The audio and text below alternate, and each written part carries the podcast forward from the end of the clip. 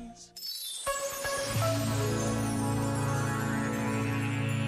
A arte, afirmou o Papa Francisco, e a arte religiosa em particular, pode ser portadora de uma mensagem de misericórdia, compaixão e encorajamento, não só aos crentes, mas também àqueles que duvidam, que se sentem perdidos, sem certezas ou talvez sós. A arte regenera o espírito humano, assim como a água regenera o deserto seco e árido. Acrescentou ainda o Papa.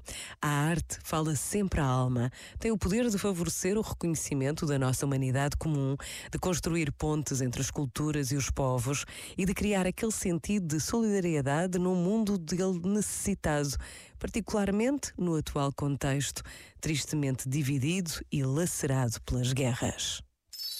Este momento está disponível em podcast no site e na app da RGP.